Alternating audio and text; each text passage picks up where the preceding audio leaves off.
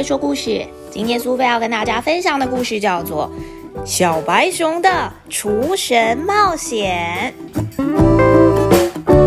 小白熊跟北极熊村里面的其他熊没什么不一样，除了它的六只熊掌。其他的熊都是四只脚，为什么我有六只？小白熊自己也感到很困惑。但是爸爸说，总有一天你会找到原因，只是你得先体验一些事情。妈妈说，爸爸应该少花一点时间想东想西，赶快去院子里面铲雪。在熊村里面，大家都知道小白熊的爸爸是一只哲学熊，他最喜欢思考了。有的时候啊，就连铲雪也都是想个不停哦。这个时候最适合来一碗强化脑力燕麦粥，能够提供你大脑养分，让头脑非常灵活。每当绞尽脑汁的时候，就特别需要这种料理。首先，把全谷燕麦片放到锅子里面，倒入燕麦片跟牛奶，然后呢，再多一点点牛奶，开火煮滚之后，转小火煮五分钟，全程慢慢的搅拌。燕麦粥煮好了之后，还可以再加一点点强化脑力的秘方，也就是跟大脑长得一模一样的核桃，它会让你变得更聪明。还有一些能够增强记忆力和让舌头变色的蓝莓。最后加上甜甜的蜂蜜，等漫长的料理过程结束，这碗美味的强化脑力燕麦粥就能够帮助大厨恢复体力喽。小白熊不只觉得自己的六只熊掌没有问题，他甚至觉得实在是棒极了。只可惜其他孩子们怕不公平，都不跟他玩冰上曲棍球。早上妈妈叫他吃慢一点，毕竟这是用爱做出的美味公主覆盆子可丽饼。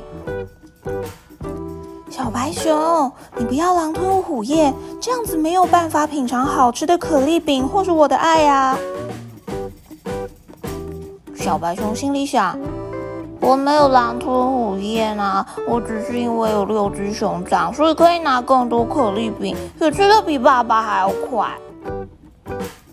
妈妈的可丽饼是全世界最好吃的，所以熊村里面大家都叫她可丽饼公主哦。有一个晴朗的早晨，小白熊走到了熊码头的尽头。妈妈是可丽饼公主，爸爸是哲学熊，那我又是什么呢？他坐在冰桥上面思考，太阳暖乎乎的照在身上，小白熊很快就睡着了。突然之间，天摇地动，轰隆轰隆作响，小白熊被惊醒，跳了起来，却发现自己的后脚被冻在冰里面，动弹不得。他才想起爸爸曾经说，北极熊的第一守则就是，当你的脚泡在水里面的时候，绝对不可以睡着哦。糟糕了，是冰镇，居然刚好在我脚冻住的时候。头，看见自己已经慢慢飘离心爱的熊村，只好坐在熊码头断裂的浮冰上面，咬紧牙根。就就算碰到不幸的事情，我也不能哭，不然我的眼睛一定会冻僵的。小白熊虽然想哭，但是北极熊的第二守则提醒了他：他深呼吸三次，然后开始用尖尖的爪子挖卡在冰里面的后脚，花了整整一天才让四只后脚全部重获自由。可是熊村早就从他的眼前消失了。四周只剩下大海，还有海平线上的夕阳。突然有人大叫：“吃晚餐喽！”是谁在叫啊？小白熊望向声音的来源，远远的可以看到海岸，还传来阵阵食物的香气。真的是晚餐吗？它赶快跳到水里面，六只脚用力的划水，很快的就游到了岸边。眼前是一群奇怪的生物，有着大大的绿眼睛跟四条腿，皱皱的亮橘色皮肤，而且闻起来很像胡萝卜。他们呆站着对看了一会儿。这只熊是白色的，而自己是橘色的，大家都感到非常的疑惑。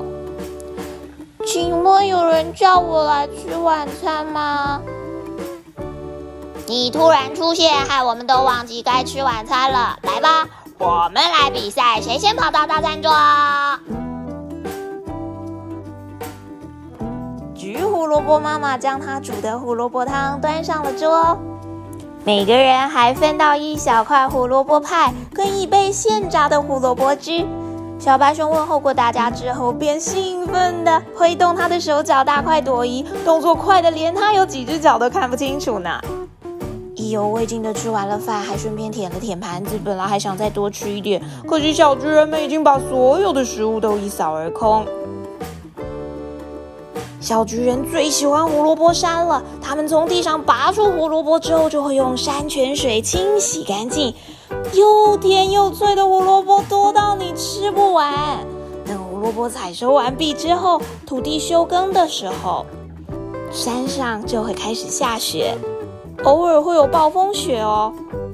冬天时，小橘人只会为了打雪仗而出门。他们会拿很甜的胡萝卜汁做雪球，这样子就不怕白雪弄脏了身体。待在家里的时候，他们会在可丽饼上面涂满美味的杏仁胡萝卜酱当点心。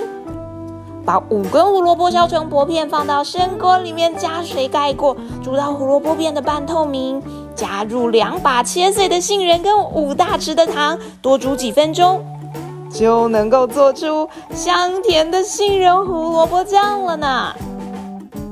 小橘人他们会在可丽饼上面涂满刚煮好的果酱吞下肚，或者是留到冬天，等天气冷到长不出胡萝卜的时候再吃哦。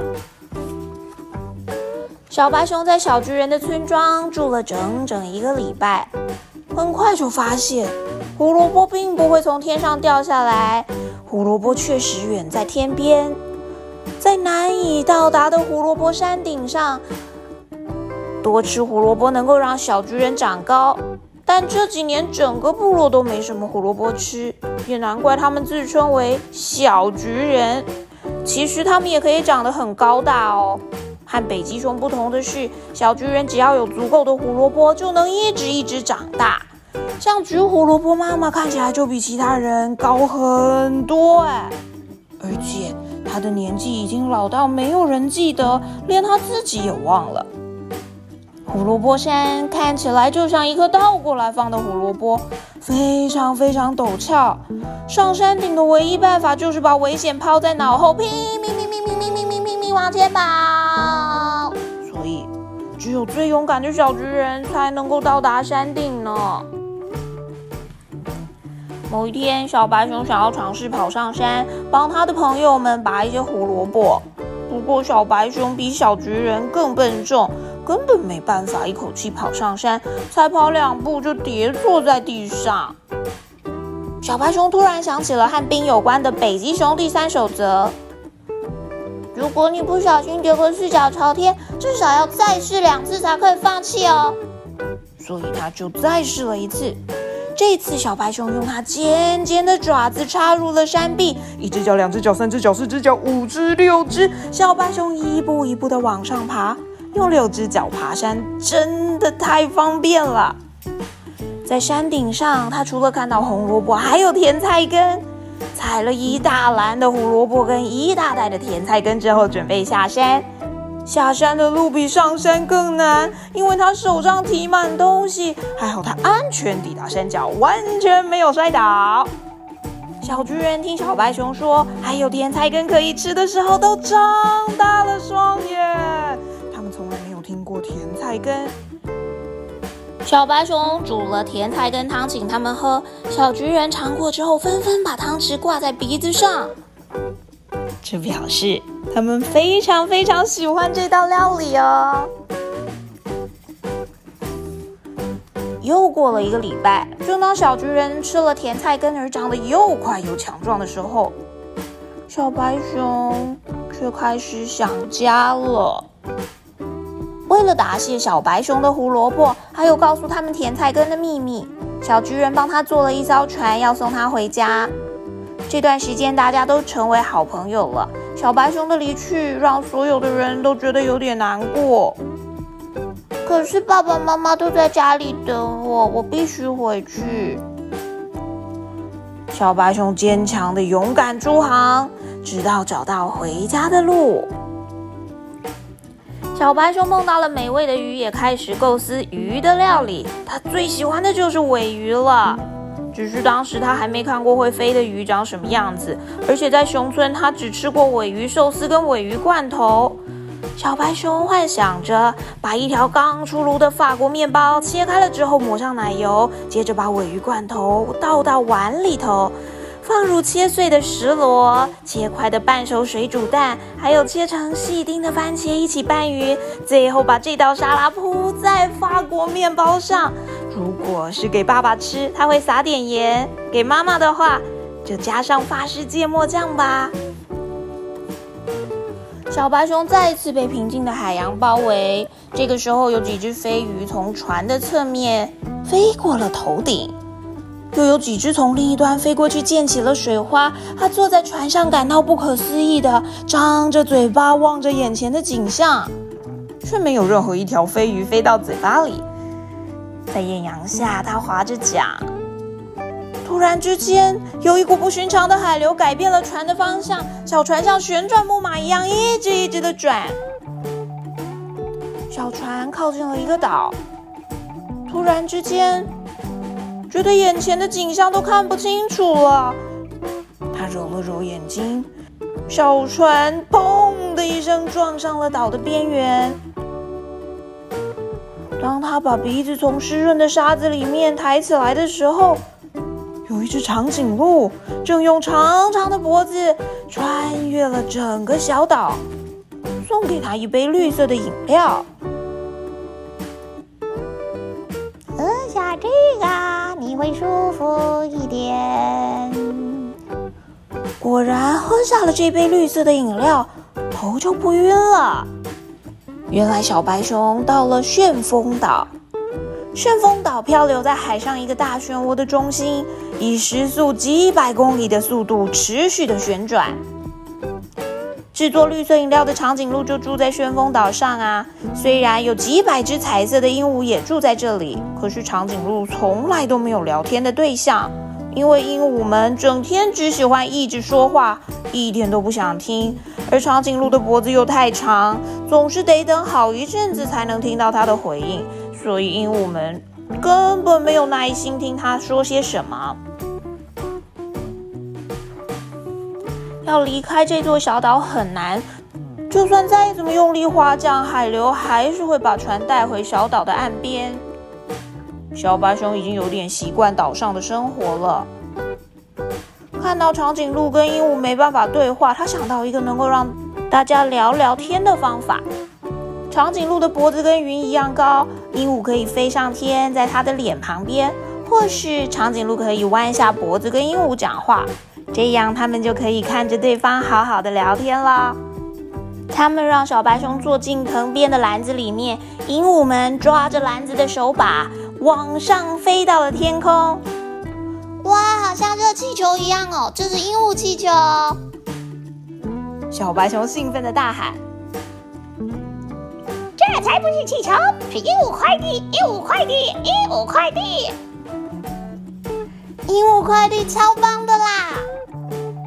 你看，这些云朵就像慕斯一样，因为这些云朵粘在鹦鹉的身上，遮住了漂亮的羽毛，让它们全部变成了白色。”困惑的鹦鹉一只接着一只放开了篮子的把手，直到小白熊降落在另一个新的村庄里面，所有的白云也随着它们落到了地上。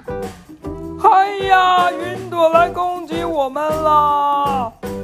村民看了很害怕，跑来跑去，扯着自己的头发大叫。小白熊赶快跑到附近的房子里面，在厨房拿了碗，抓了一把云，放到碗里面，再倒入牛奶，然后递给一个躲在阳台的小男孩，说：“快点吃吃看，这个是天堂云朵霜哦，像云朵一样蓬松的杜兰小麦霜，应该是玫瑰的颜色。毕竟熊跟人一样，都喜欢透过玫瑰色的云来欣赏这个世界啊。用野草莓或一般的草莓都可以。”冬天的时候就用冷冻草莓吧。洗干净之后，请妈妈一边搅拌一边把草莓煮软，最好用木汤匙或是木锅铲哦。美味的杜兰小麦霜一定要用牛奶熬煮，比例是三份的杜兰小麦粉跟一份牛奶。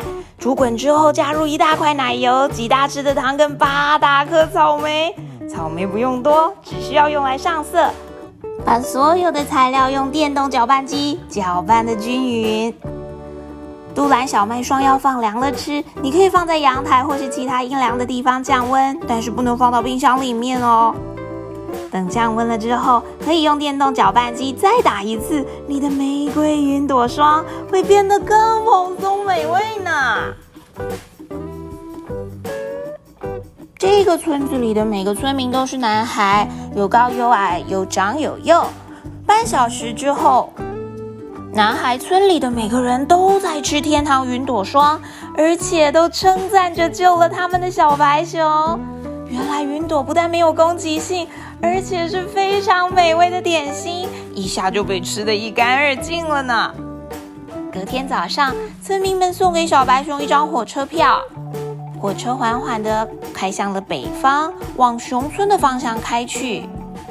车厢里很暖和，小白熊又进入了梦乡。